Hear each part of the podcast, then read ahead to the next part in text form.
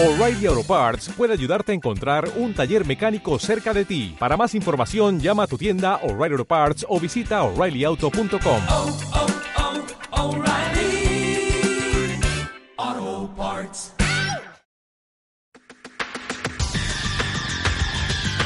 El análisis del día con visión global.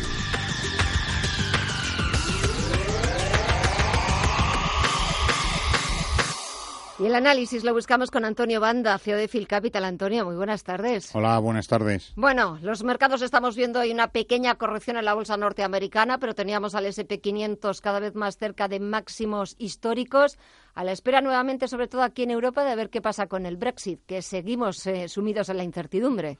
Bueno, sí, los mercados parece que siguen ese movimiento eh, paralelo que no, no, no está marcado por ninguna tendencia especial, ¿no? Yo creo que estamos esperando todos aquellas noticias. Estamos esperando también los posibles eh, movimientos de tipos en Estados Unidos, a ver si definitivamente pues se decide a bajar en la siguiente reunión.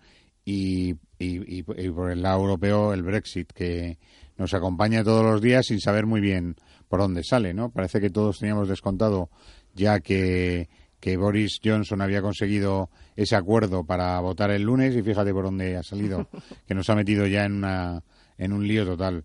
O sea que yo ya tiene tiene una pinta absoluta de que convocará elecciones y tal como dice la oposición, pues eh, nos acercamos cada vez más claramente a un segundo referéndum, ¿no? Que, que va a ser el que yo creo que en función de lo que salga en las en esas elecciones puede llevar a que la salida sea eh, ya no, rápida no podemos hablar, tenemos que hablar de rápida, ma, o sea, más que de rápida, de con acuerdo o sin acuerdo.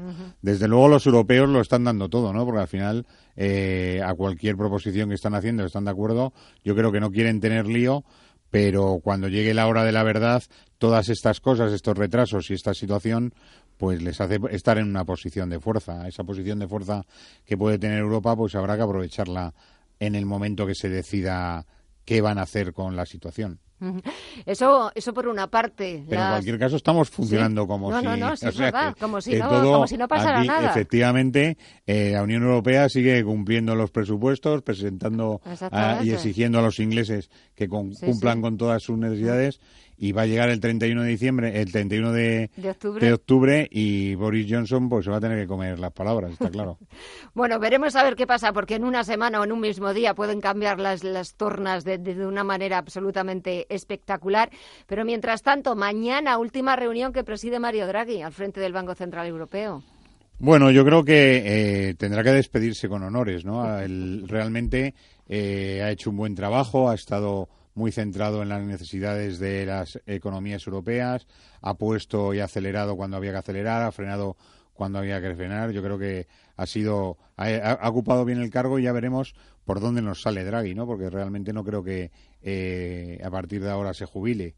Esto le ha servido para ganar peso políticamente y, y, y, y probablemente jugará algo de en, en su país, ¿no? O, o en alguna otra entidad de, superior a la- al Banco Central Europeo. Ya veremos.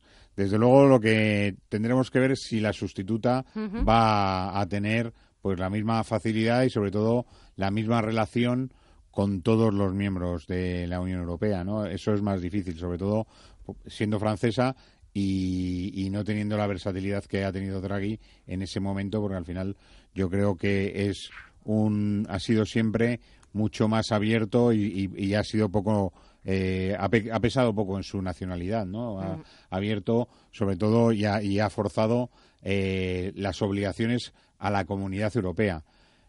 Yo creo que desde luego Christine Lagarde tiene que ir por esa en esa dirección, ¿no? Que le ha marcado Draghi, que es abrir la mente a hacer y aportar ideas que puedan venir bien a todos los países europeos, eh, a todos los que forman la Unión Europea. Y, y por el lado de, de ella lo veo un poco más difícil, ¿no?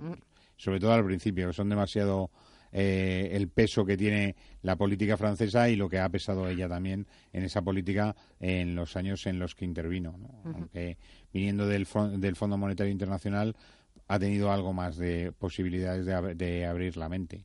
Ya veremos. Ya veremos, exactamente, ya veremos. Lo a- tiene que demostrar. sí. Lo tiene que demostrar, exactamente. El movimiento se demuestra andando y, y a ver si no empezamos a echar de menos a Mario Draghi. Este viernes comienza la temporada de resultados de la banca. Comienza el Sabadell, darse pistoletazo de salida. Un poco cómo van a salir esos números, Antonio. Bueno, yo creo que el, que, que el tercer trimestre ha sido bueno. Eh, de- desde luego ha sido bueno, pero no será muy bueno. Tendrán que ajustar algunos, alguna, alguna parte de sus cuentas. Y lo que sí sigue siendo difícil desde el punto de vista bancario y es ver hacia dónde va. ¿no? Creemos que el sector eh, lo tiene complicado, el sector tiene que hacer muchos ajustes. De hecho, el, el propio Sabadell ha anunciado varios cambios ayer de toda su cúpula para intentar buscar una solución a algo que es difícil de solucionar, que es que los márgenes en el negocio bancario cada vez están más reducidos. Es muy difícil pensar en que los bancos van a seguir con su negocio tradicional y sobre todo que cuando tu negocio viene de la no, no, no del margen, sino de la intermediación y de las comisiones, pues tienes que tener una capacidad de generar estas comisiones mediante la, la- darle a tus clientes alegría en la parte de selección de productos de, en comisión, ¿no? Tanto fondos, fondos de pensiones, eh, seguros, esa parte que es difícil, que está fuera de tu balance y que es lo que te está haciendo o que te va a ayudar a, a ganar eh, parte de tu de, de, de tu pérdidas de tu, de tu cuenta de pérdidas y ganancias.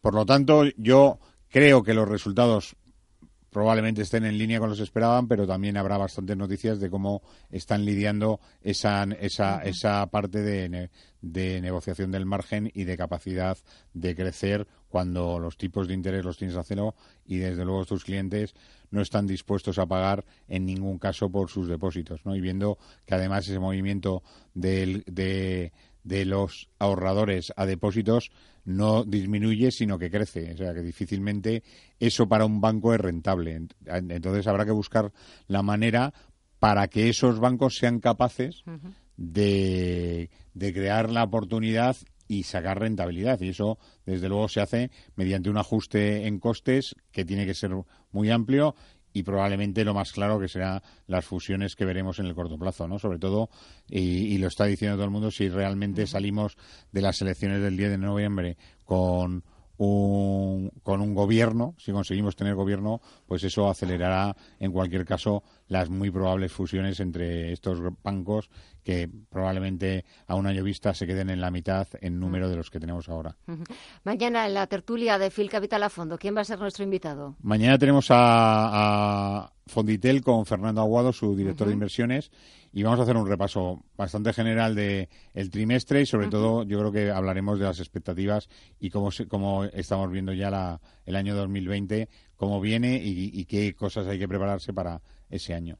Pues eso será mañana a partir de las eh, siete y media de la tarde. Antonio Banda, Phil Capital, gracias como siempre y hasta mañana. Muchas gracias. En Sherwin Williams somos tu compa, tu pana, tu socio, pero sobre todo somos tu aliado, con más de 6.000 representantes para atenderte en tu idioma y beneficios para contratistas que encontrarás en aliadopro.com. En Sherwin Williams somos el aliado del PRO.